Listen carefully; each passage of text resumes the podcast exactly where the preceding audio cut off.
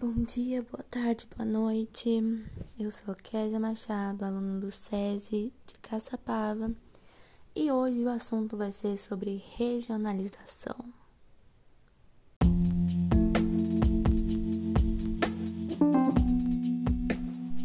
Bom, como já dito, o tema de hoje é regionalização. Mas você sabe o que é regionalizar? Não? Bom, regionalizar significa dividir o espaço geográfico. Assim podemos entender melhor o que acontece com os fenômenos físicos, sociais, políticos ou naturais. Também é possível analisar, comparar, observar e determinar todas as propriedades daquela região. E podemos fazer isso de forma local, regional ou global.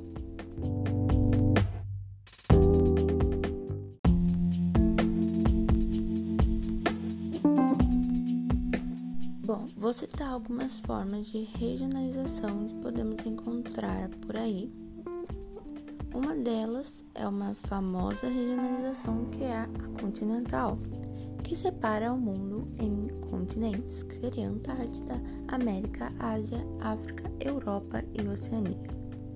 Também temos uma muito popular que foi na década de 60, onde ocorreu a regionalização pela Guerra Fria que foram separados em países de primeiro, segundo e terceiro mundo. O primeiro mundo eram os países capitalistas desenvolvidos e ricos, né? O segundo mundo, os países socialistas. E o terceiro mundo, os países capitalistas mais pobres, que seriam os subdesenvolvidos.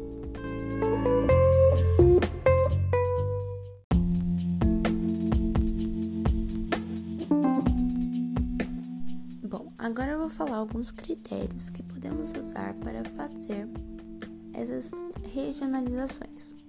Muitas delas a gente já viu com certeza na nossa vida, seja na escola ou talvez se você trabalhar com geografia você veja muito isso. Mas no fundamental, quando a gente é criança, a gente vê muito desses mapas. O primeiro critério é o critério físico, onde a criação de região é unificada por algum elemento físico comum, como o clima, o relevo, a vegetação ou a hidrografia. Outro critério também é o socioeconômico, que se baseia na divisão que considera aspectos sociais, como idioma, distribuição de riqueza concentração de renda, que seria PIB, industrialização, áreas de maior ou menor desenvolvimento, violência ou até mesmo geração de emprego. Podemos também encontrar critérios religiosos que se refere à religião dos países e regiões de alguns países também que pode ser dividido por católicos, muçulmanos, judeus e protestantes.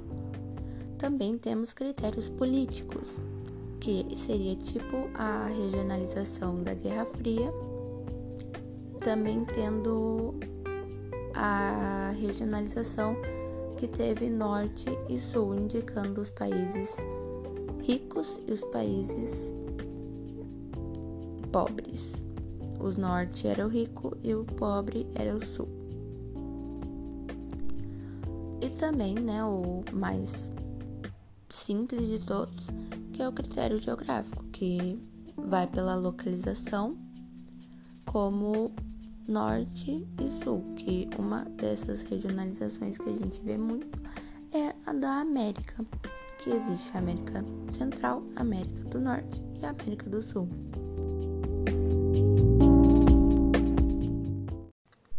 Bom, espero que tenham gostado da aula. Foi super rápida, só para vocês entenderem os conceitos. É, espero que tenham aprendido, que tenham gostado. Eu sou a Késia.